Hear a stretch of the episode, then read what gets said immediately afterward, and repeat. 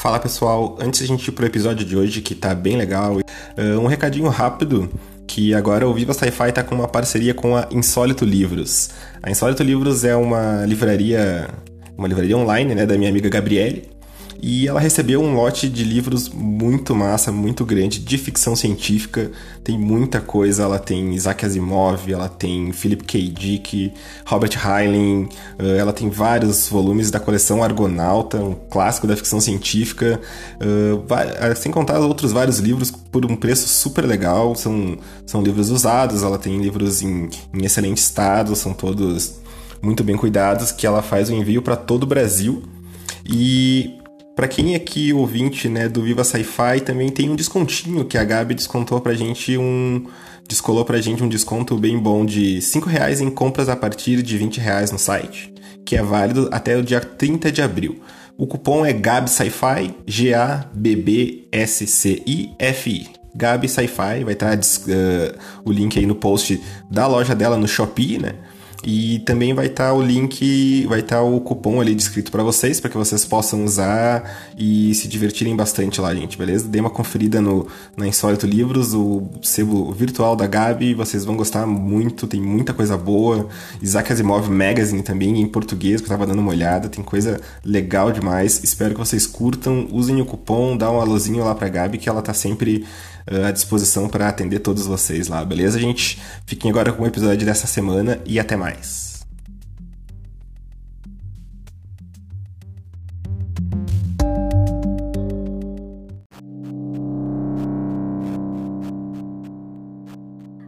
Pessoal, tudo bem? Aqui é a Morgana de novo. Uh, hoje nós vamos apresentar mais um hashtag podcast delas e eu estarei aqui hosteando esse podcast sobre um marco na, na história da concepção do cyberpunk moderno, né, desse, desse gênero, com o meu querido Thiago.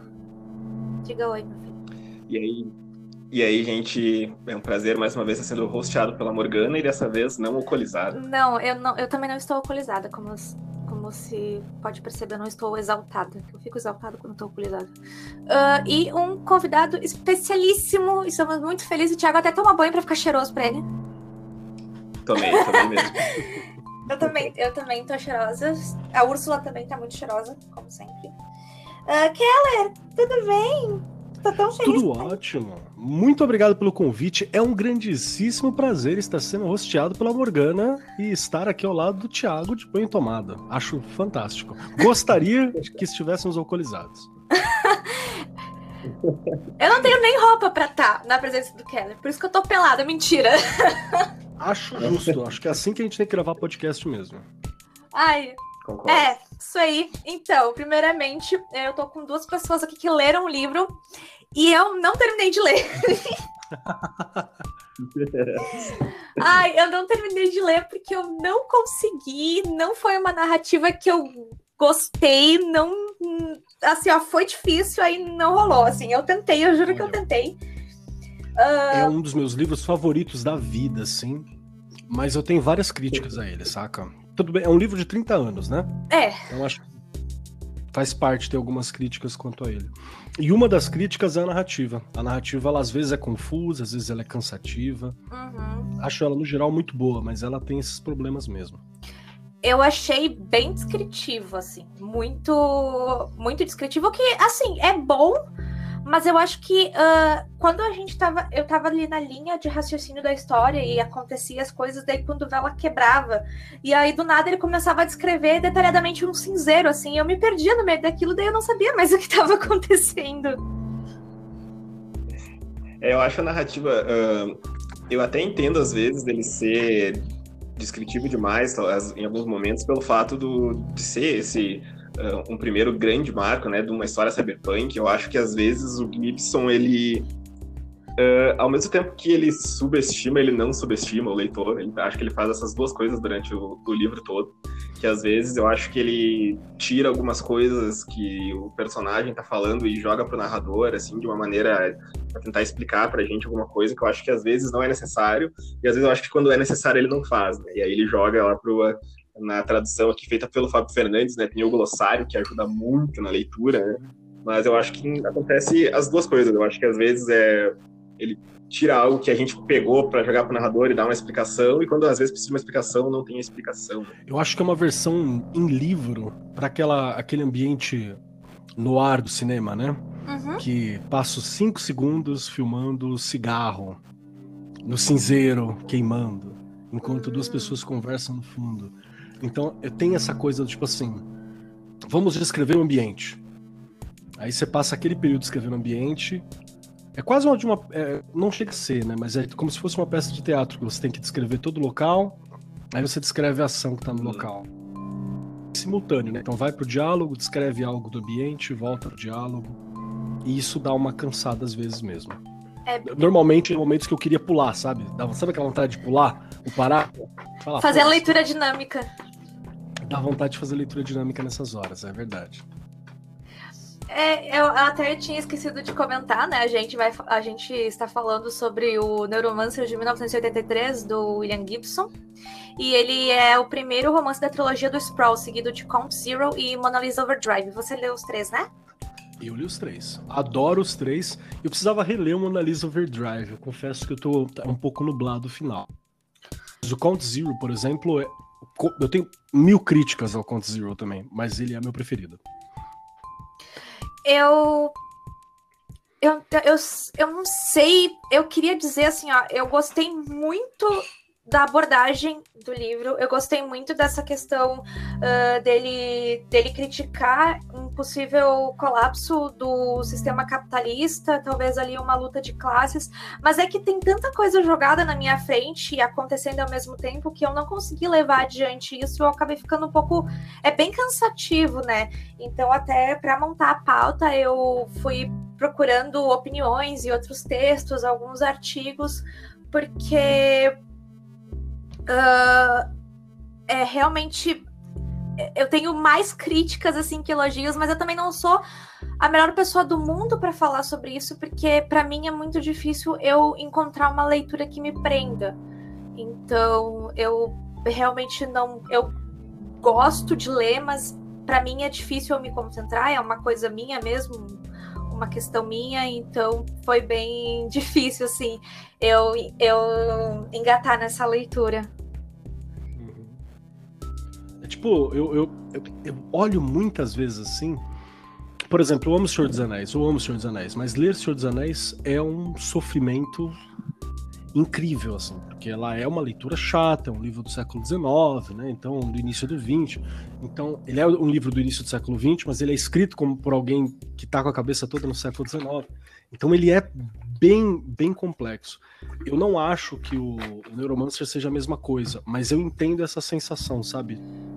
Eu gosto de várias coisas envolvendo aquilo, exceto o próprio livro. eu falo, puta, é o livro que é o, é. Mais, o, mais, difícil daquele material. É, eu acho que assim, ó, ele é um roteiro bom pra caralho, né? Se você quiser botar num filme, você tem tudo ali. É, isso é mesmo. E uh, eu vou te falar que eu vi, eu vi bastante. Eu, eu li a trilogia do Senhor dos Anéis, eu li o, o Silmarillion, eu adoro. Eu, é, engraçado porque eu gosto de Senhor dos Anéis e não gostei de Neuromancer. Mas eu gostei muito. É porque, na verdade, assim, eu gosto mais de. de eu gosto mais de histórias épicas do que de, de cyberpunk, assim. Eu sou mais atraída por, por esse estilo. E eu vi muitas semelhanças. Uh, eu gostei muito de coisas que ele aborda que ele poderia ter se aprofundado mais. Uh, por exemplo, a questão de que ele sofre um castigo. Agora eu vou, agora eu vou te fazer perguntas, Keller, porque foi coisas que, que eu tive um pouco de dificuldade para entender. Uh, a gente tem o personagem principal, né, que é o Casey. Depois no glossário. Foi, é, é, difícil acessar o glossário quando a gente tá lendo pelo Kindle, mas eu tava acessando ele. E daí o cowboy, na verdade, é uma espécie de hacker, né? Exato. Os Cowboys é o título que dá pro, pro hacker, porque eles estão navegando nas pradarias infinitas da Matrix, né? Essa Matrix, então, a Matrix, a gente sabe que esses, essa trilogia ela foi utilizada ali como um, uma das peças que são inspirações para o filme Matrix, né? É a Matrix que a gente conhece dos filmes ou é uma Matrix diferente?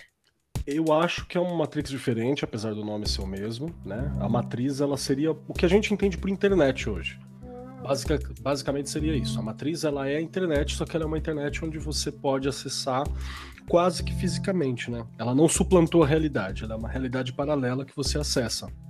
Então você acessa praticamente fisicamente através dos systems, né? Que são uhum. os, os sistemas lá de sensoriais e você consegue lidar com aquela realidade virtual. A única forma de acessar a internet nesse mundo é através de realidade virtual. Não há smartphones, né? Não chegamos nesse ponto. A interface ela é direta. Pois é, eu gostei muito dessa questão dos C-strings, uh, porque é uma transferência de consciência, né? Ele coloca a consciência dele no lugar onde ele quiser. E o, o Casey, ele, uh, ele tá ele tá impossibilitado, impossibilitado de acessar a Matrix, então, consequentemente, ele não pode mais trabalhar. Então, ele tem que ficar arranjando bicos para sobreviver até ele ser contratado ali por um, por um ex-soldado, alguma coisa assim. É, é bem isso mesmo. Eu gosto muito desse início do Case, inclusive, porque você já aparece com um personagem quebrado, né? Aham. Você curte, Thiago, o Case nesse momento? É, é, eu acho bem legal a apresentação dele, né? O, o, a construção dele eu acho muito legal também, né? Porque ele, ele eu acho que ele faz isso, né? O Gibson faz isso com os outros personagens também. Eu acho que o, o personagem ele é dado pra gente uh, da maneira como ele uh, quebra, bem como tu falou, né? Quebrado, né? O Case ele tá literalmente, né? Viciado já, em né? drogas, não consegue acessar a Matrix mais porque tem uma, um composto sintético venenoso, sei lá, Tecnobubble né, que, que, destruiu a rede neural dele, então ele não consegue fazer a única coisa que ele é bom né, na vida. Eu não sei dizer o que, o que eu sinto referente ao Casey. Não odeio ele, mas eu gosto mais da Molly. A Molly é muito melhor. A Molly é muito melhor, né? Eu adorei a Molly, ela é sensacional. Até os, até os conflitos dela, né, são bem mais, mais, mais pesados, né? São mais James ele sofre daquele problema de personagem principal, né? Que você tem que dar características suficientes para ele para ele ser interessante, mas você não pode dar características demais que é para o leitor se colocar no lugar dele. Então fica num problema, fica num, num, campo difícil de você você gostar. Em compensação, os outros personagens são maravilhosos, né? Acho que até, até o Armitage, né? Que estava falando agora, que é o esse soldado. Quando você descobre mais sobre ele, ele fica fantástico né? Você, quando você descobre mais sobre o, o, Acho que é o finlandês o nome. Uhum. É um personagem maravilhoso. Sobre o, o Smith, que é o, o, o sistema tá dentro que ajuda o Case, né? O sistema ali também. É incrível. É, eu vou te falar assim, ó, que com o decorrer da, da leitura que eu tive, eu, eu senti que a grande maioria dos personagens são mais interessantes que o Casey. Uma coisa que eu gostei muito é uh, o como a tecnologia e a biologia se combinaram de um jeito assim que eu nunca vi acontecendo em nenhum livro. Uh, questão de substituição de órgãos que pegaram ele, abriram ele, deram um fígado novo, deram um rim novo, deram um baço novo, sei lá. Uh, trocaram as coisas de dentro dele. E assim, eu vou te falar que eu vi uma semelhança muito grande com Ghost in the Shell, que é um que eu amo, adoro uh, que tem a maioria dos personagens eles são eles são compostos de uh, células humanas, de tecidos humanos e uh, de sistemas que precisam de manutenção de alguma grande corporação. E isso também está nesse livro. isso também está nesse livro. Eles também são compostos de tecidos, mas também de aparelhos, de tecnologia. Eles são substituídos uh, durante muito tempo, então é como se eles fossem uma linha de produção, né?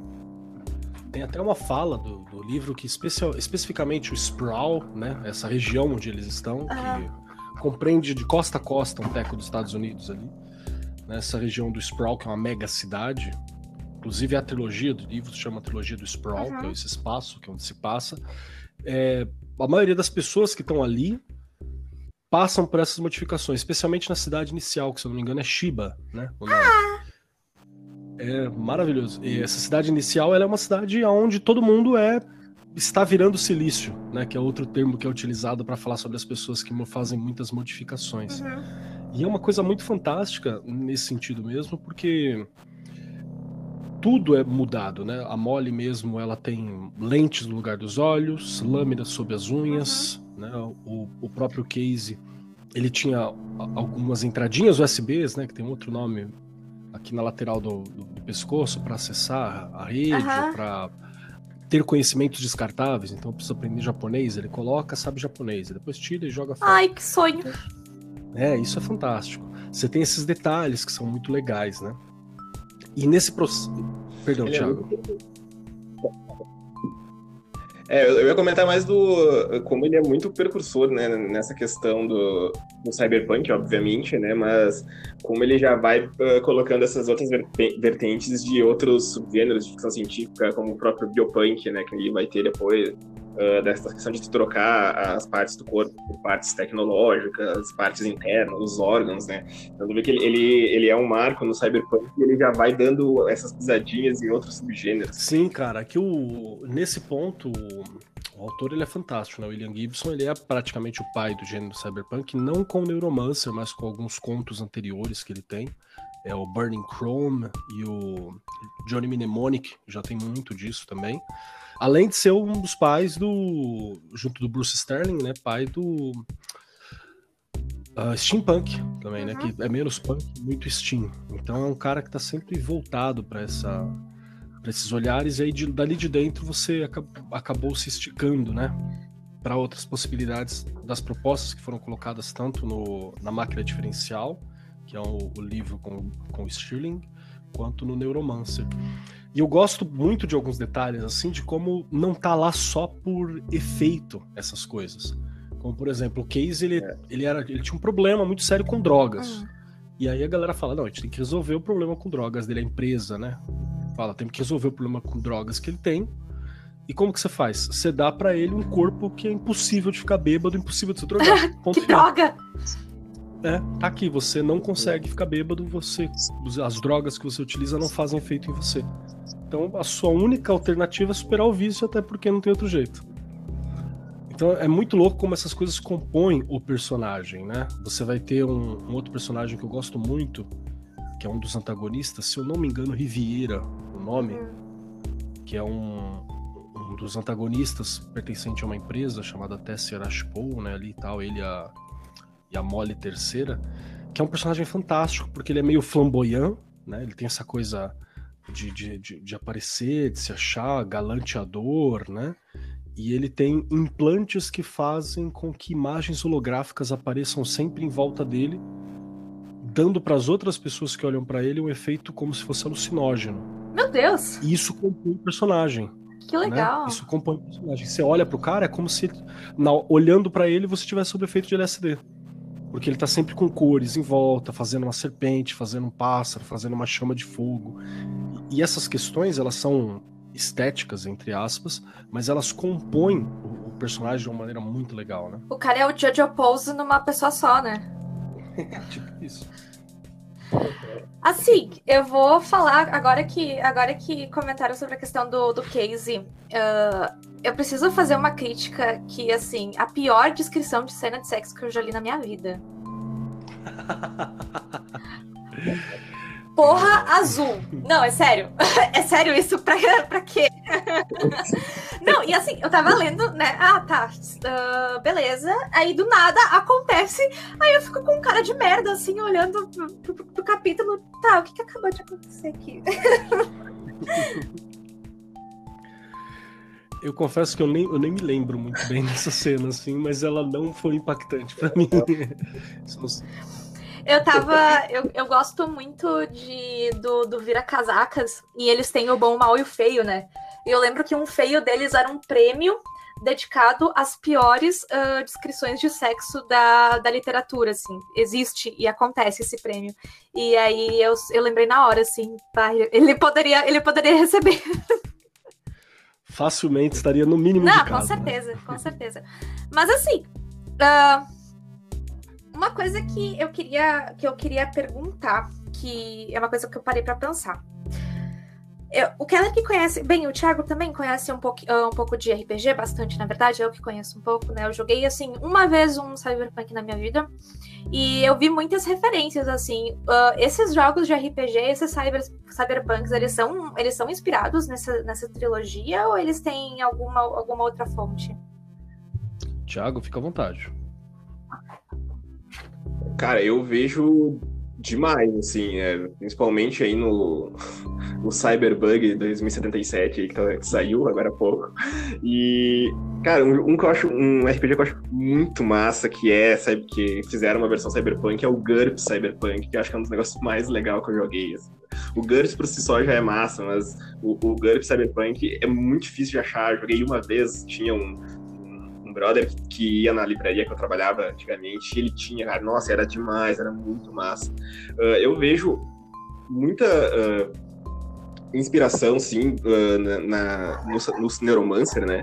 Mas eu, eu, vejo não, não só em RPG, mas eu vejo também nos filmes, Blade Runner, principalmente, também, é algo que, que tu vê toda aquela... Pra mim, acho que o, o cenário do Blade Runner é o, é o que me lembra mais, apesar de ser uma história do Philip K. Dick, né? Uh, até tem cenas no Neuromancer que me lembram Sim, muito o Felipe que principalmente tem principalmente uma que eu vou falar depois, ou até posso falar agora também, que acho que é uma a cena que pra mim uh, mais me marcou, que é uma cena que tem também numa, num conto do Philip K. Dick, que eu não vou lembrar o conto, mas é um conto que tá no, no Sonhos Elétricos, né, que é um livro de contos do Philip K. Dick, que é quando a Molly acho que isso não deve ser nenhum spoiler, mas se for também, o livro tem 30 anos. mas quando a Molly tá falando com o Casey e ele, ela comenta, né, que, que ela, ela trabalhava como se fosse uma, como uma, uma, uma prostituta, né, que ela, as bonecas, né, que, que, que né, e aí ela conseguia como se fosse se desativar, né, da consciência para uh, rolasse toda a, o, o, sexo ali, ela, ela não ela não tivesse consciência do que está acontecendo, né? E aí ela comenta depois que as, o, as pessoas passaram a ter desejos de violência com ela, né? Que é uma. Que acho que para mim acho que é a cena mais punk, assim, mais é usando, né, o termo, mais punk da, da história, né? Nossa, e aí ela fala para ele que ela tem, ela tem lapsos, né? Ela tem, ela lembra algumas coisas assim. Né? Aí eu fico pensando, cara, como deve ser foda, né? Tu ter esses lapsos de algo que aconteceu, tu sabe que aconteceu, mas tu não, tu não sabe exatamente o que, sabe? E, bah, pra mim, essa é uma cena que, que, que marca muito e que é, é, muito parecida com o que acontece no conto Philip K. Dick também. E eu acho sensacional, assim, acho que é mais impactante. Realmente, essa cena é uma cena terrível, né? Porque a, a Molly, ela, ela, ela possui esse system também, né? Ela tem um sistema... Inclusive, isso é parte da história. Há momentos em que a Molly tá fazendo a missão de campo e o Casey tá na cabeça dela, auxiliando, né? Ou fazendo algum processo dentro da cabeça dela e, e na verdade, ela tá sozinha em campo. Porque ela é uma soldado, né? Ela tem lâminas, a musculatura melhorada, uma visão toda trabalhada e, e, e não, ela não, você não vê os olhos dela, é como se fosse um óculos soldado na pele, né? Ela tem um, a, os, os, vidros, né? Colocado no lugar dos olhos e tal. E isso é, é, é muito bacana da construção de mundo. E você, Morgana, tinha falado sobre RPG, influenciou pesadamente, assim. E acho que os três grandes títulos de RPG que a gente vai ter vão ser o GURPS Cyberpunk, porque você tinha regra para hum. tudo, né? GURPS é fantástico, você tem regra para qualquer coisa. E o GURPS Cyberpunk, ele foi muitas vezes mais profético do que o, o próprio Neuromancer foi, apesar de ser baseado diretamente. Você vai ter o Cyberpunk 2020, que na época achasse, achava-se que 2020 era um período distantíssimo, assim, quase 40 anos no futuro, quase 30 anos no futuro, e até lá as coisas estão muito modificadas. Mal sabemos Sorrindo. que não. E é, é o, esse é o, o, futuro do passado, uhum. né? E a gente tem também um que é um dos meus preferidos, assim, acho que é, um, é o cenário de RPG Cyberpunk que eu mais joguei, que é o Shadow Ah, foi esse que eu joguei. Exato, que é os elfos, é o dragões e a porra toda do Senhor dos Anéis, só que num mundo cyberpunk. Eu vou te falar que eu queria até comentar contigo sobre isso, sobre o Shadowrun, porque eu lembro que quando eu joguei foi o mestre que fez o personagem para mim porque eu, era a primeira vez que eu tinha jogado e tal. O segundo que eu joguei foi um de Cthulhu, que é meu favorito. Amo tudo que tem a ver com, com Cthulhu, então amei. Foi, foi assim, o melhor que eu já joguei. Mas joguei depois, uh, joguei antes do Shadowrun. Ele fez um personagem para mim que era um replicante, uma replicante, e todas as, as partes do corpo dela já haviam sido substituídas por próteses. E aí eu lembro de algumas passagens do livro em que é comentado com o Casey: ah, você foi criado, você foi feito. O Casey seria algo parecido com um replicante? No livro deixa entender que ele é um humano, né? Mas ele já teve várias modificações corporais Muitas delas ele não podia acessar mais, porque no começo do filme, do livro, perdão, no começo do livro ele tá infectado. Uhum. Né? Ele, foi, ele foi infectado, o sistema nervoso central dele estava inutilizado. Então ele tinha sido banido da internet. Olha que coisa incrível para você fazer Sim. com as pessoas. Banir elas da internet. Seria maravilhoso, né? Há várias pessoas que não deveriam poder usar Tem pessoas que não deveriam acessar a vida, né? É, então seria muito melhor o mundo.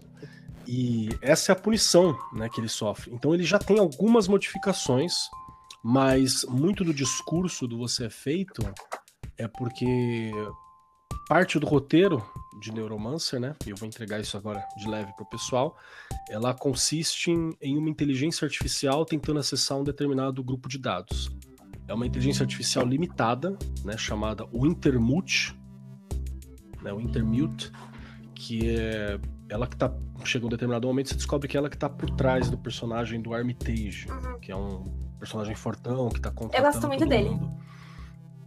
É, o Armitage eu acho um personagem fantástico, né? Fantástico. E você tem essa, esse discurso de que algumas pessoas são pessoas, mas elas são pessoas construídas. O próprio Armitage, uma hora determinada, você descobre que ele é um ex-soldado e isso é logo na primeira metade do livro, gente. Não há nada, nenhum segredo específico nesse momento. Mas ele é um soldado que ele foi modificado fisicamente, passou por cirurgia plástica, ele praticamente foi refeito para ser o Armitage, para ser essa personagem. E aí você, então tem essa questão é, que o ser humano ele se tornou plástico como plástico, né? Você faz, você molda, você direciona. E até no começo você puxou algumas questões bacanas que assim você não vê tantas questões políticas sendo ditas sobre o mundo. Acho que as grandes intrigas políticas que você vai ter no Neuromancer, elas são principalmente entre empresas. Porque naquele momento em que ele é escrito, nos anos 80, você tem algumas coisas sendo construídas, né? União Europeia, né? Você tem grandes empresas se levantando. Você, o, o Thiago citou muito bem que o universo do o universo do o Blade Runner, ele Blade tem Runner. chineses, né, para todo lado e tal, e ele é muito próximo disso. No Neuromancer não é a China, é o Japão, porque porque tava naquele desenvolvimento enorme do Japão no período. O período é, era antes do, da bolha japonesa que vai estourar nos anos 90. Né? Então, tudo que você chegar ali nos anos 80, você vai ver as motos dos filmes é, são as motos japonesas, né? Porque tava naquela expansão muito grande do Japão, culturalmente falando. E aí depois você tem a bolha econômica japonesa estourando nos anos 90, e aí quem, quem suplanta isso é a China. Então nesse ponto, Blade Runner ele foi mais preciso, né? Porque ele já coloca chineses em todos os cantos né? nesse ponto, né? E no Blade Runner é especificamente o Japão, o, a grande potência que está sendo falada ali. Inclusive, os soldados são japoneses, você tem vários momentos falando sobre os samurais, Sim. né? As grandes empresas que são citadas, fora a Tessier Ashpo, elas são japonesas também. Você vai ter algumas coisas do período, algumas outras obras de ficção científica do período também sempre falando sobre sobre sobre o Japão, né? Por exemplo, a, a empresa do Alien lá, a Yutani. Então você vai ter algumas coisas ali que são, são, são desse momento, né? Que estava que tava surgindo. E isso é que acaba compondo todo esse mundo que eu acho, acho fantástico, né? Lembra daquela da robotização, é, a, a, forma de produção japonesa que, que é bem, que era bem fechadinha, era bem pessoas maquinário, né? E é por isso que eu acho que tem essas citações tão colocadas do tipo assim, você é feito, você é isso. Não há tanta ideologia, por exemplo, no, no, no, no, no livro, né? É, existe uma lógica de consumo que movimenta as pessoas, eu preciso me safar, eu preciso conseguir trabalhar, eu preciso isso, preciso aquilo. Mas poucos personagens fazem algo porque desejam ou porque querem. Acho que os únicos ali que têm princípios, por exemplo, são os antagonistas, que fazem isso, né, por causa do nome de família, por causa de uma tradição, e mesmo eles são vazios. Então todo mundo é bem vazio. Você não tem religiões, discussões religiosas profundas. Você vai ter alguma discussão que você pode chamar de religiosa, mas não é a partir do, é, do Count Zero mas não há nacionalidades, né? Então tudo isso era, era muito proposto aquilo que estava surgindo, né? A, su, a, suplantação das nacionalidades e por aí vai. É um mundo pré 11 de Sim. setembro. Né, que pós 11 de setembro, o que, que acontece? Pós 11 de setembro você tem um reforço das nacionalidades, discurso nacional, é, fundamentalismo religioso, né, nacionalismo Sim. exacerbado, volta tudo isso como era nos anos 50, assim. E a gente está vivendo os frutos desse momento. Nacionalismo exacerbado hoje. nunca é bom.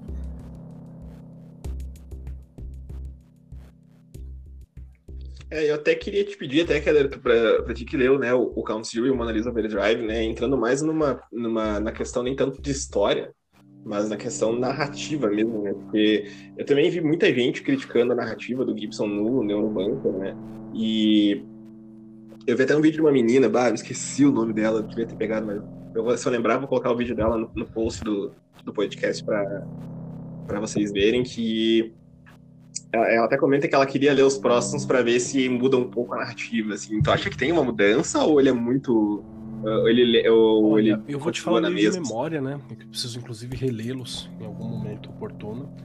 É, eu acho que o Count Zero ele é, ele é melhor a, o ritmo de leitura. Eu não sei se é porque você está acostumado. É, é, acho que talvez tu porque pega, ele, né? Ele não está apresentando aquela enxurrada de conceito Tecnobubble, que também dá uma cansada na gente, né? Você vê termos que você não entende. Ou pior ainda, pra gente que vai ler hoje, termos que estão com os nomes errados pra gente. Por exemplo, ele fala do IC, o IC, né? ICE. Ah, é? ICA pra cá, que que é ICA pra lá. Porra, me chama ah, firewall. É firewall, é firewall. Tá. São os firewalls de defesa. Então, assim, inclusive o termo tá completamente oculto. Um é fire e o outro é ice. Não, é que, são, é que não adianta. São Ai, literalmente opostos. Uh, é que ele é um livro que ele vai ter vários aspectos que vão ficar um pouco datados, né? É um, é um livro que trabalha também com pequenas previsões, né? Previsões, nem que sejam fictícias, são previsões, né?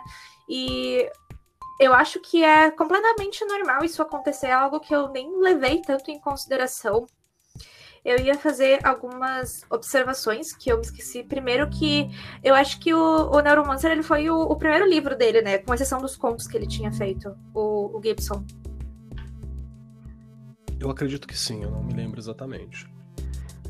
É, foi, de romance foi, foi o primeiro mesmo. Ele tinha os contos e o Neuromancer é o primeiro romance mais longo dele, né? Acho que tem muita gente que coloca isso, né? Tem, eu vi um artigo sobre, né? O Neuromancer tem uma dificuldade maior de, de narrativa por ter sido o primeiro romance, né? Eu acho que, às vezes, uh, na minha opinião, que às vezes é pegando um pouco pesado demais até, sabe? Com, com o Gibson, né, na questão narrativa. Uh, ela é, sim, densa, ela é descritiva, mas eu acho que a história pede isso, sabe? Eu acho que, por ser até um primeiro marco do Cyberpunk, uh, é tudo muito novo, sabe? Eu acho que também era muito novo pro Gibson, sabe? Então acho que para ele escrever essa história, eu acho que ela, ele, ela tinha que ser desse jeito, Sim. sabe? Eu, eu entendo ali ser complicado, é, sabe? Faz sentido, assim. Eu acho que talvez eu não tenha não tenha gostado tanto porque também não é o meu estilo de leitura, não é o meu estilo de uh, de ambientação. Não não sou muito desse estilo, gosto eu sou assim, ó, eu vou te falar que eu tenho um pouco de vergonha de falar isso, mas eu aprendi a ler com nove anos na cara, né? Porque eu era, eu era preguiçosa. Além de eu ser preguiçosa, eu tinha uma certa dificuldade também. Eu era o famigerado aluno vagabundo, porém inteligente, sabe?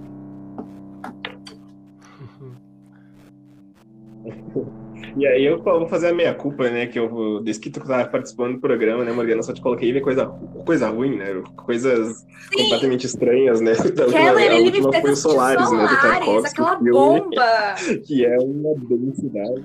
Cara, ah, eu não. adoro Solaris, mas ele, mas você tem que beber uma água, você tem que dar uns pauses, assim, porque ele é muito. Ele é assim, ó, arrastado. É que é, ele parece. Ele é um filme, é um filme russo, cara. É um filme russo. Assim. Você não tem jeito, saca? Você pega a parada, é, é encoraçado Potenkai da vida. Por que, que todo mundo acha maravilhoso a cena do encoraçado Potenkai, do carrinho de bebê e tal? É porque é a única coisa animada que acontece no filme inteiro, sabe? Assim, é, é, mas tudo bem. Eu acho que assim, eu tenho que aprender a ter um pouco mais de paciência, porque é uma coisa que eu tava comentando no no podcast sobre Solar, a gente é muito acostumado ao, ao, estilo de narrativa do cinema americano, né? Que é tudo jogado na nossa cara e as coisas acontecem rápido demais. Exato. Exato. Eu acho que, inclusive, literatura russa é fantástica para isso. Recentemente eu li aquele Metrô, acho que é 2047, 2000 alguma coisa, 2044, sei lá. É, que é uma ficção científica muito bacana e ela tem um ritmo diferente, a, os arcos de, do, do, herói ele é diferente e até o, o Neuromancer ele acha que ele tem um arco diferente também nesse sentido, né? Então você acaba o livro, por exemplo, e você percebe que o arco não foi dos personagens.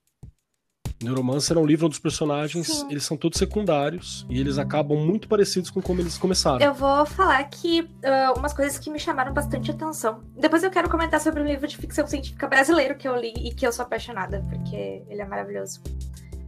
Uh, mas enfim, gostei muito da questão da, do compartilhamento de consciência. É algo muito difícil de visualizar, e quando eu tentei visualizar, me deu uma. uma Uh, foi interessante, sabe? Foi interessante pensar nas sensações no momento em que o Casey compartilha a consciência com a, com a Molly, né? É difícil você você é ensinado desde sempre que dois, duas coisas não ocupam o mesmo lugar, mas nesse caso elas estão ocupando, né?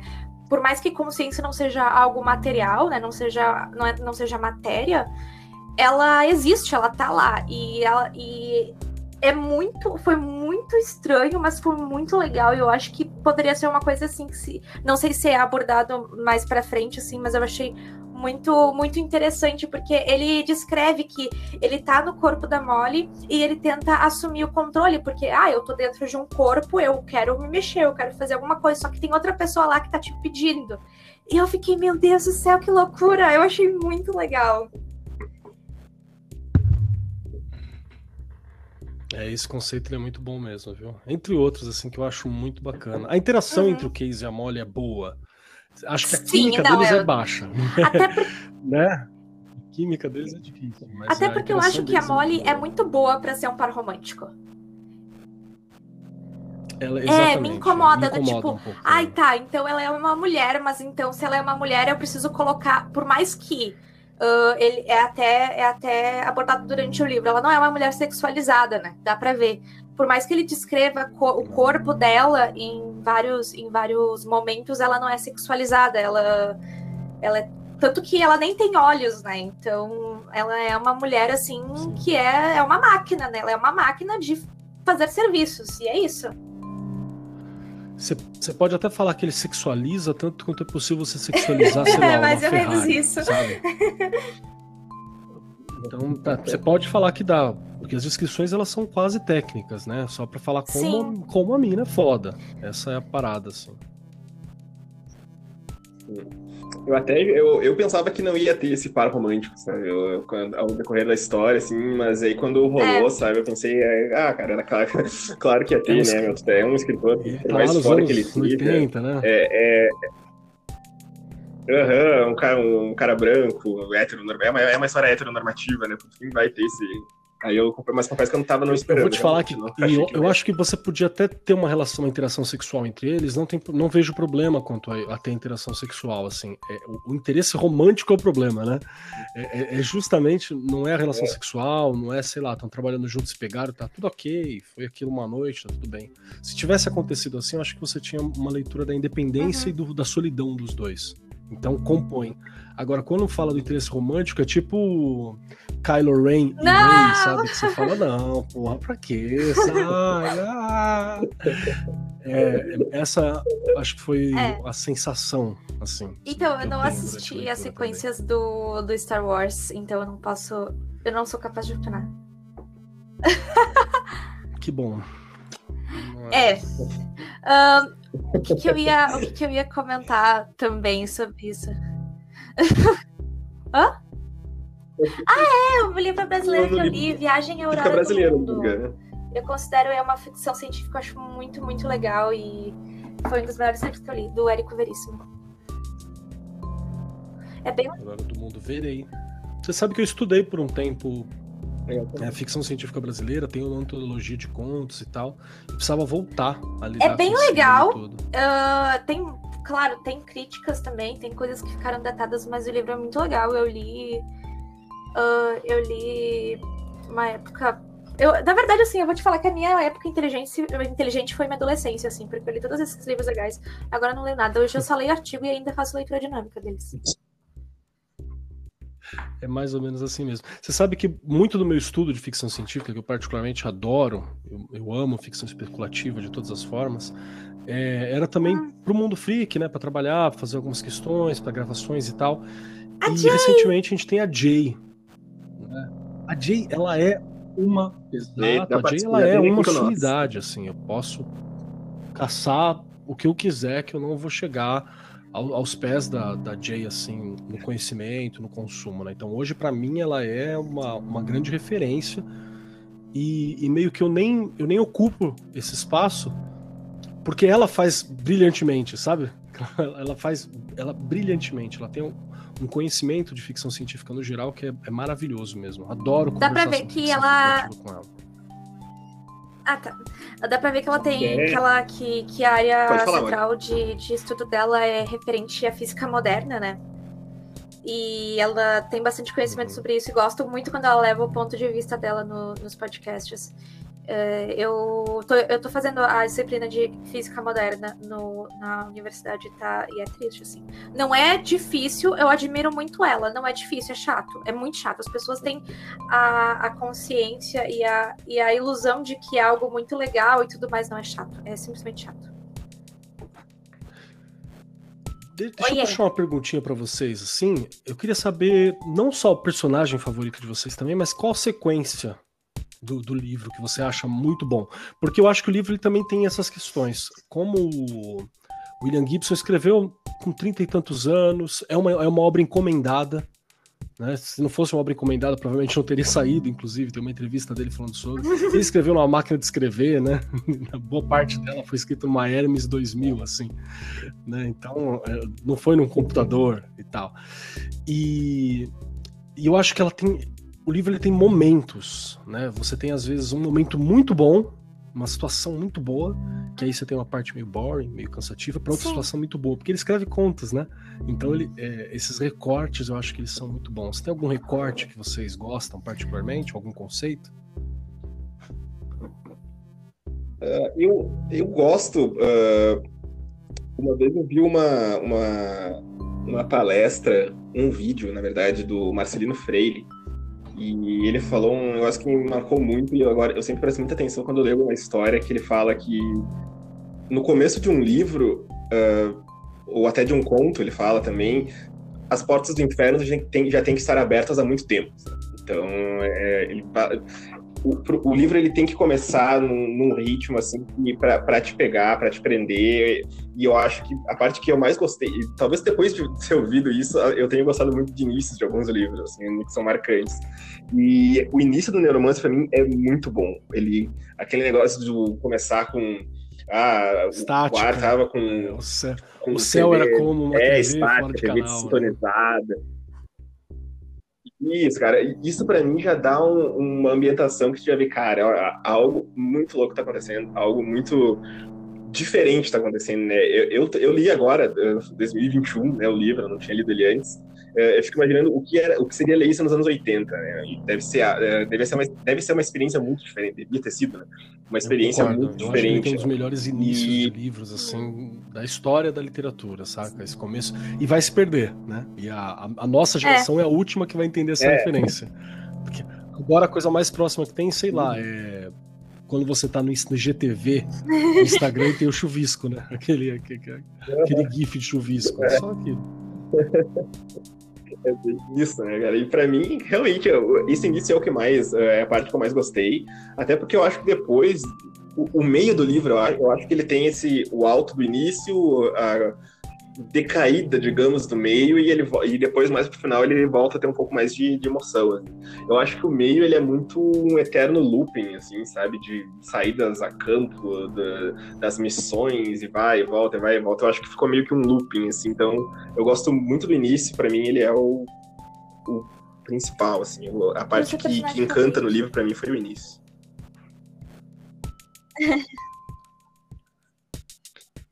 Cara, acho que a Molly, a Molly, como, como a, construção dela para mim é, é muito boa, os conflitos dela, que eu falei, são mais intensos. Ela esteticamente é mais cyberpunk dali, né? Então eu acho que para mim a Molly é. Bem, é a deixa eu pensar. eu gostei muito da parte da transferência de consciência, eu acho que é uma das minhas favoritas, mas acredito que a minha, as, as minhas passagens favoritas, que não é só uma, é várias, uh, são as que descrevem os pequenos hotéis que eles chamam de caixões, acho que é caixões, né? Que é aquele lugar ali que tu aluga e é literalmente um lugar que só cabe o teu corpo dentro. E a descrição que é feita, onde que, é, uh, onde que eles são uh, locados. E hoje a gente vê, inclusive no Japão, eu não sei se nos anos 80 já existia, que existem também esses mini quartinhos que são alugáveis e que você literalmente só cabe você lá dentro e você não consegue ficar de pé, você tem que ficar ajoelhado ou acocado, porque é um lugar, é uma caixa, literalmente uma caixa que você aluga e é só uma cama. E isso me, isso me lembrou muito, assim, essa, essa, essa história dos mini hotéisinhos, das, dos, mini, dos mini quartinhos, assim. Aqueles, aqueles pequenos cativeiros que são que são que aparecem nos anúncios em São Paulo, né? Ah, o quarto perfeito, aluguel de 3 mil reais, algo assim. E foi uma passagem que eu gostei bastante. Eu acho que eu não sei se foi uma previsão ou se, se já existia naquela época, mas acho essa passagem do livro muito interessante. Uh, gosto muito das partes que se assemelham com obras que eu já conheço e que já gosto. Uh, por exemplo, Akira. O Akira é algo que me lembrou bastante, principalmente o início.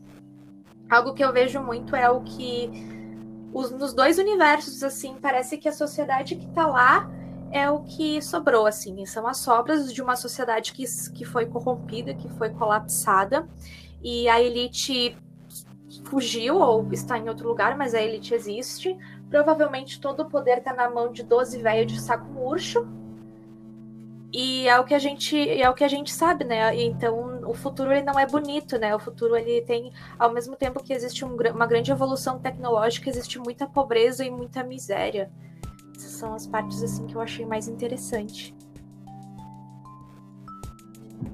Bacana, bacana. Você sabe que a sequência que eu mais gosto porque eu acho o conceito do lugar fantástico é a Vila, Vila Straylight no final, né? Que é a, essa mini cidade que você tem dentro de uma, uma estação espacial, a estação espacial de Freeside, que é, é da empresa Tesser Ashpool, né? É dessa empresa específica. E ela é construída meio que na, na loucura, é uma labiríntica, ela tem uma, uma, uma construção que vai ao oposto da tecnológica, né, visível. Então ela, ela em alguns momentos parece aquelas casas de nobres do século XIX. Ela é construída de uma maneira que eu acho muito interessante. E eu gosto de toda a sequência que se passa naquele lugar assim. Eu acho muito muito bacana essa discussão, né? A ideia de que eu preciso retirar uma informação mas não é de um lugar, é de uma pessoa, né? Você precisava, nesse momento, eles estão precisando da última parte, que é retirar uma informação que não está guardada em lugar nenhum, ela está com alguém. Então, é, vira, vira um filme de haste, né? E aí eu acho fantástico esse, esse, esse momento, acho que é o momento que eu mais gosto.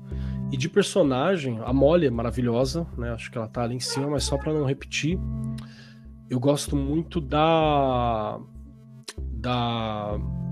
Esqueci o nome da mina, da dona da Tessera Ashpool. Terceira, esqueci o nome dela. Eu vou lembrar, peraí que eu vou pesquisar. Tesser Ashpool. Eu falei o nome dela no começo. É. Começo, aham. Que ela é a terceira clone, né, da, da mina e tal. Uhum. Pior que eu não tô contando, não. Enfim. Daqui a pouco eu acho o nome da. Jane Terceira, a Tree Jane. É a Tree Jane. Eu acho ela uma ideia muito bacana, porque você vê que deu tanta merda no mundo de Neuromancer assim. A coisa ela se lascou uhum. num ponto que nem a elite é livre, sabe? Isso é uma coisa que eu acho acho incrível. É, quem venceu uhum. no mundo de neuromancer foi o sistema. Foi o mercado. Entende? Não foi alguém. É o sistema. Exato. O que é a porra do mercado? mercado? Seja lá o que for isso. Então você. Que tá passando é, a... Essa mão aí que todo mundo. É, tá passando aí, a mão na gente, né? Pra si própria. Exatamente. Então você vê que até a, a, a CEO né, da Tesser Ashpool, que é essa Tree Jane, ela ela não tem liberdade, ela é o terceiro clone dela mesma, que foi a, a Jane original, e ela é passado com todos os conhecimentos, e ela tá presa à empresa, assim, ela não consegue mudar, ela não consegue crescer, ela não consegue modificar, ela não consegue desenvolver, ela tá eternamente travada na, naquele momento, naquela situa situação. E você vê que quem. É, é, isso que eu acho mais interessante. As únicas criaturas mais livres que você vai ver surgir nesse mundo, e aí eu só posso falar, se eu der um spoiler, ela aparece só no fim. A única criatura livre nesse rolê todo. De resto, todo mundo é escravo da situação, do sistema, da busca. Tamanho a, a dificuldade que virou. E eu quero dizer que eu acabei de encontrar Ai, o perfil Deus. da Tree Jane no LinkedIn. Quem quiser. Pode ir atrás. Tá aqui, ó. Nossa. at Tesser Ashpo. Há 135 anos. Então, né, a, a, a, a Jane Terceira é simplesmente uma pessoa que depois da reforma da Previdência não conseguiu se aposentar, né? É tipo isso, tipo isso. Ah, pra tu ver como o capitalismo acaba com bacana. a gente, né? A, a gente vai ter é, é, é, assim, ó, é capaz, da, é capaz de criarem um sistema é bem... para fazer clones da gente, pra gente ter um corpo jovem sempre, do que dar uma vida digna para as pessoas quando elas estiverem velhas. Que perfeito, né? É que o maior, o maior risco, um dos maiores riscos do sistema capitalista uhum. é ele próprio e é o acúmulo de dinheiro, né? Sim. né? Em pequenas mãos, que você congela o mercado. É basicamente isso que aconteceu no mundo de, do Gibson, assim, o capitalismo venceu, né? Esse, ele é o sistema, e você tem esses conglomerados gigantes que são maiores que, que, que pessoas, são maiores do que do que tudo, de que nações. Pode ver que todos os equipamentos pertencem a uma empresa, né? Toda hora você fala que ah, tá atrás de não sei o que, é de uma empresa. Tem um, um, alguns momentos em que você precisa pegar um empregado, o empregado não tem liberdade de sair da empresa. Ele uhum. só sai da empresa se ele for sequestrado por outra empresa para trabalhar na outra empresa que vai dar uma nova vida para ele. É, é, nesse sentido que funciona. Então as empresas elas estão ali e os donos da empresa eles são escravos da própria empresa. Eles têm que ou clonar ou continuar para fazer a manutenção daquilo. É, então, a então, gente vê é que não são mais pessoas, né? E não é e não é nenhuma consciência, né? É algo que foi criado e saiu do controle. E uh, é como se é como se fosse o Ouroboros da, da desgraça, assim que, que, que consumiu toda aquela sociedade. Ai, eu tô, eu tô triste agora. e aí, se me permite. E até, eu acho até, né, que, que nem tu tinha comentado antes, do que como o Neuromancer, ele não é os personagens eles estão ali, mas eles não são o principal, né? O, aquilo tudo, né? A, o, a, a, a cidade, ali, a Sprown ali, né, o ambiente é todo, isso. ele é, é, sobre isso, né? Usando aí a, frase, é sobre isso, né? É, não é sobre os personagens, é sobre um contexto, é sobre uma sociedade, é sobre um colapso, né? Então os personagens, que nem o, o Case, ele termina como uma, naquelas quando ele começa, né? Então é, é, um ciclo, né? Aquilo vai se dar, no, no, ainda não li os outros dois, né? Mas aquilo vai, vai se mantendo, né? É, realmente não é sobre os personagens, é sobre o. Exatamente. Se você me permitir dar um spoiler aqui, ah, eu falo uma outra informação que agrega com essa. Então, a, alerta de spoiler aí, se quiser, Lança. pule alguns minutos, ou desliga, sei lá, o problema é seu. Não sou seu pai. É, faz o que você quiser.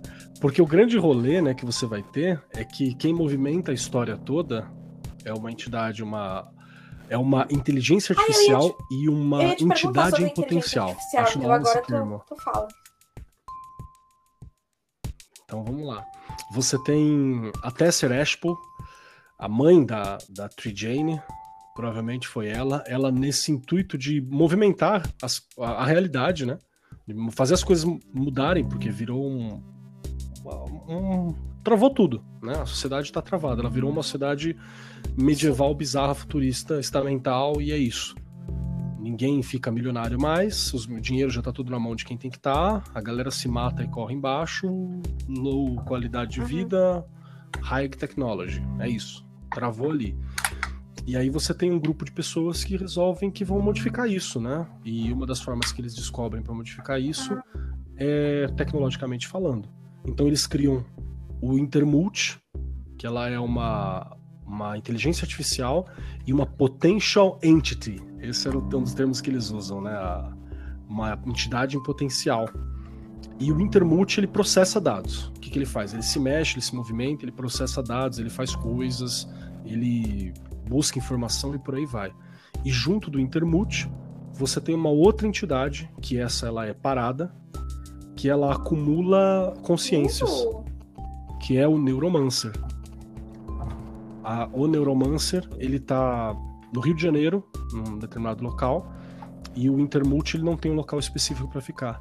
E quem movimenta a história toda é o Intermulti, que ele tá contratando as pessoas, ele, tá, ele foi ele que reconstruiu o, o Armitage, é ele que contrata a, a Molly, uhum. é ele que vai atrás dos Rastafari em, em Zion, né?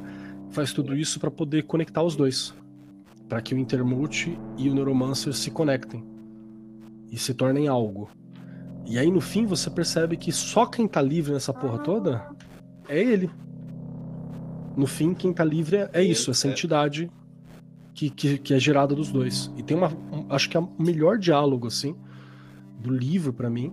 É o momento em que o Casey tá conversando com uma televisão e alguém que não lembro se tem a cara dele ou se tem a cara da ex-namorada dele. Acho que é a ex-namorada. Porque o Intermute não tem personalidade. Ele utiliza outras, outras imagens, né? Pra poder, se, poder falar. E Esse é aí, é do, aí do tem um momento em que o, o Casey olha pra ele e fala: E aí, o que, você vai fazer? Aí ele manda um, o que eu quiser, tá ligado? ele fala o que eu quiser, e ele, aí tem uma, uma frase fantástica que ele fala assim: Eu sei que alguém semelhante a mim mandou uma mensagem pra cá na década de 70. Das Pleiades, sei lá, da puta que pariu, do, do cinturão de Orion, você entendeu? Aí ele fala: Alguém semelhante a mim mandou uma mensagem no espaço pra cá. Talvez eu vá investigar. E aí é muito louco que no Count Zero, você entende o que acontece. No Count Zero, você tem a, a, a rede, né, a Matrix, ela está infestada de entidades. Que o que aconteceu? Para se entender, a entidade que é fruto do Neuromancer e do Intermute, ela se divide e ela assume a cara das entidades do voodoo. Ela assume a personalidade das entidades do voodoo que já estavam, porque o conceito já estava por aí. E aí, através do uso do Sinstin, as entidades conseguem cavalgar nas pessoas. Ah. Elas conseguem incorporar nas pessoas. E aí você. E aí fica muito louco, né? Assim, é, é, é maravilhoso. Imagina. Tem muito racismo, porque é um livro da década de 80, né? Então você vê que Zion, por exemplo, é um lugar jogado, é cagado, né? Porque o Rastafari é sujo, né? Você tem essas coisas, meio largada e tal. Mas é fantástico esse conceito. É, e é um conceito bem cabalístico, né? Por exemplo, Deus ele se divide, né? uhum. A entidade divina ela se divide para poder se compreender. E aí você tem colocado isso. Então você vai ter ali o Legba, você vai ter outras entidades do voodoo sendo posicionadas, que são essa entidade criada por humanos, desenvolvida, né? Que está tentando se entender. E aí você vê que o mundo deu uma movimentada Sabe, no Count Zero e no Mona Lisa Overdrive, o mundo deu uma movimentada. Caralho, o homem criou Deus. Uh. Agora ficou interessante. Talvez eu pegue e tente ler de novo, porque achei, achei da hora, achei interessante. É muito bacana, cara. Acho que foi isso, né, Thiago? Contei, contei dentro da linha, porque eu posso estar tá melhorando também na minha cabeça. Não, é bem isso. É, eu acho que essa parte desse, dessa mais pro final que tu contou, realmente, principalmente aquele diálogo do Case com a TV, uh, ele é o que é o que renarra, o que renasce o livro, assim, é o ponto altíssimo, né? Uh, eu, eu gostei mais do, do início pela questão do, de te jogar no universo, mas acho que o ponto que é alto última página, livro é essa parte. Assim. É, eu acho que ela é fantástica. É, literalmente. e, e Cara, para terminar, é realmente um, um, um, gancho perfeito, dá muita vontade de continuar. Ah, agora eu e... Ah, realmente, vou ter, que, vou ter que continuar. Só isso que eu tenho que fazer. ah, droga! Droga, né? Vou ter que ler. Ah, eu acho que é isso, né? A gente já chegou no final do livro, a gente já discutiu essas questões. Eu achei muito. Eu, eu achei muito hipocrisia o fato de eu hostear esse podcast e eu ter lido só até a metade. Não perdeu nada, não, cara. Assim, agora você descobriu que perdeu, é. mas não acha que esse é um problema, porque o livro há dificuldades. É. Há dificuldades. Para ler, por exemplo, para mim poder ler o, é. o, Count Zero, é tipo ler o mas Lovecraft. Loucura, né? Sabe? Que você tem várias coisas que você tem que deixar de lado. É, que você olha e fala, oh, aí não, irmão. Uhum. Tem umas, tem umas coisas que eu pego. É tipo ler o Philip K. Dick. Né? Tem várias coisas do Kadik que você olha é. e você fala, puta, cara, calma, dá uma respirada aí. E olha que o, o Kadik acho que ainda não é tão, tão, tão ruim. Tem o, próprio o Asimov. do dos robôs lá, qual é o nome dele? O, da fundação. Asimov. O Asimov, cara, o Asimov aparece uma personagem feminina assim. Sim. A única personagem feminina dele que é mais ou menos é, é a, a doutora. menina que é chata, resto, é a mãe amigo, é histérica. É terrível. É, é a mulher é, sedutora é que, é que, que os homens. É assim, o que me é travou, assim. Uhum. Quando, quando, te, quando, elas quando elas têm um nome ainda, né, também, porque às vezes nem nome elas têm. Né? Eu tava assistindo, eu tava lendo Fundação, aí tem todo momento que aparece uma mulher em Fundação. Esse é o problema de chorar, obras mais antigas, né? Por quê, cara? Essas coisas, essas coisas na, na, na época. É, é, tipo Lovecraft com racismo, né? É uma coisa que. É, a gente lê, a gente lê chorando. É, exatamente. Aí tem sempre não, aquele é assim. cara que vem e fala assim, porra, mas ele não é necessariamente racista pelo contexto. Ele já era racista pro contexto dele, sabe? Assim, uma das últimas crises existenciais que o Lovecraft vai ter é porque ele casa com uma judia. Né? Então Olha ele fica, só. puta, mas então talvez judeus sejam gente? Sejam pessoas? Que eu gosto dessa mulher? Ai, vamos combinar que o Lovecraft era um babaca. Ele tem uma né? crise existencial, assim. Total. Você vai achar super, legal. Super aquele cara que você vai ver apanhando e você vai deixar. É, isso aí. Se você não estiver batendo mesmo. Eu acho que vou ter que gravar encerramento, né? Uh... Ah, é verdade. Nossa, vou fazer o jabá do Keller, gente. Manda o, o famoso jabá Como se ele precisasse.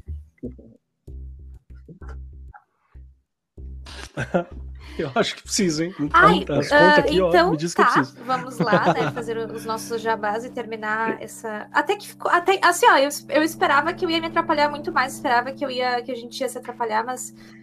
Ai, muito obrigada. Me deu, me deu um alívio. uh, é isso, pessoal. Uh, primeiramente, eu acho que é importante eu lembrar. Eu sempre, sempre no final de qualquer podcast que eu participar, eu vou falar, por favor, se protejam não saiam sem necessidade, usem máscara, de preferência N95 ou PFF2. Uh, redes sociais, Jabá. Keller, por favor, dê sua propaganda. Quem quiser me ouvir falando mais dessas doideiras e loucuras, tem vários locais. O principal deles é Linktree barra Marcos Keller. Não tem muitos Marcos Keller por aí, então você digitou esses dois, você vai achar lá tudo que eu faço. Porque no YouTube a gente tem o Lupus em Fábula, onde a gente fala sobre várias coisas de esoterismo e por aí vai em vídeo. Atualmente a gente está analisando várias cartas do tarô dos arcanos maiores, o simbolismo né, e o conceito por trás delas.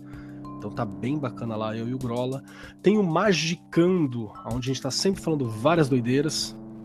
Tem o Mundo Freak, que você em podcast também, que você vai me encontrar lá conversando sobre várias coisas. E é um podcast de entretenimento e de casos insólitos, que é muito bacana, porque a gente começou falando sobre, sei lá, vampiros existem, conspirações, e agora a gente tá falando para as pessoas que a Terra não é plana, que tem conspirações que são intrigas políticas, que pessoas precisam uma vacina. Foi, foi bem legal essa nossa reviravolta necessária né, tá lá pra galera que quiser dar uma olhadinha. Fora isso, tem várias coisas que eu faço por aí. E quem quiser me ouvir falando de coisas mais sérias, tem também o Arco 43, falando sobre educação. Então, se você é professor, profissional da educação, estamos lá discutindo seriamente junto com a editora do Olha Brasil. Olha só, é uma coisa que é importante lembrar, né? Acima de tudo, que ela era professora. E... Pra você ver. Esses dias me lembraram que, inclusive, eu sou mestre. Achei mó legal. Eu tinha esquecido já. Pô, porque você é mestre, né? Pós-graduado em história, pá, formado em filosofia. Nem lembrava. Ai, que tristeza. Mesmo, eu, eu entendo, eu entendo. Lembrava. Chega uma hora que você só quer esquecer, né? Mas assim, na minha, uh, na minha concepção, eu sei que na concepção da maioria das, das pessoas, tipo, imbecis não é tão bom, mas eu acho muito legal. Bem legal mesmo. Ser mestre e ser professor. Uh, Tiago, também faz. Você, como historiador, também faça o seu, seu jabá. Já, no seu próprio podcast, né? Mas você também tem. Você também, você também tem outras coisas. Muito obrigado por deixar eu fazer o jabá no meu próprio podcast. Vou, vou, aproveitar esses próximos minutos. uh, gente, sigam o Viva Sci-Fi nas redes sociais. Vocês encontram a gente é tanto no Instagram quanto no Twitter com o Viva Sci-Fi. Para quem quiser, então vou fazer o meu jabá particular agora. Uh... uh, lá no meu Instagram, que é arroba Tiago Meira, o primeiro Ti ali tem dois Is, então é Tiago Meira. Uh, eu mudei agora há pouco para um perfil de criador de conteúdo digital, onde, além da, de comentários sobre podcasts que eu tenho feito, vou falar bastante sobre literatura, né, e não só de ficção científica, mas como literatura em forma geral, como, uh, como eu já falei várias vezes, né, eu já fui um, um estudante de história, né, eu tenho a tive a grandíssima ideia de, aos meus 28 anos, eu sempre digo que as pessoas não se apeguem a isso, mas eu me apego a isso, uh, mas enfim, aos 28 anos, abandonar um curso pela metade para começar um outro curso do zero, né? Então agora sou estudante de letras, então então, estou uh, fazendo conteúdo lá no Instagram também e no Medium. Estou fazendo uns textos no Medium de, uh, sobre literatura. No, meu, no, Instagram vão sair mais resenhas das leituras que eu tenho feito. Então, me sigam lá também, que uh, começando agora, mas já tem uns conteúdos legais, umas resenhas legais e uns textinhos bem interessantes lá no Medium. Vocês encontram também, arroba Thiago Meira no Medium. É igual Não, a pessoa, Twitter, ela, ela, ela, deu um golpe tão grande no, no podcast do outro que eu, eu dei a oportunidade para ele fazer um jabá no próprio podcast. O golpe de Estado. É, o golpe de Estado. Eu tava falando que eu ia dar um. O famoso golpe de Estado. Esse podcast delas. Completar. Ah, é verdade, tá. Uh, então, eu não vou faz falar o... pra me seguir nas redes sociais. E faz o teu, teu jabá também, Mas né? meu Twitter eu só falo besteira, então não vale a pena. Tem o meu podcast, hashtag a Falta Quebrando, onde eu falo sobre várias coisas. E agora eu estou com três amigos no caso, é, três amigos. Estou com três amigos. Uma delas nunca assistiu a obra. Estamos fazendo resenha de Cavaleiros do Zodíaco. E eu tô fazendo uma, uma engenheira ambiental assistir Cavaleiros do Zodíaco e comentar. Tá muito divertido. Não, tá ótimo. A gente lançou. Eu passei um tempo é, longe fantástico. porque eu fiquei. Eu fiquei com. Eu fiz uma cirurgia, não fiquei tão bem e tal. Daí eu tive que, que parar. E agora voltamos aí, estamos com previsões de muitos podcasts, de muitas coisas e várias variedades. Não temos um, uma abordagem específica. Então é isso, pessoal. Vejo vocês na próxima. Assistam sci-fi, leiam sci-fi e vivam sci-fi.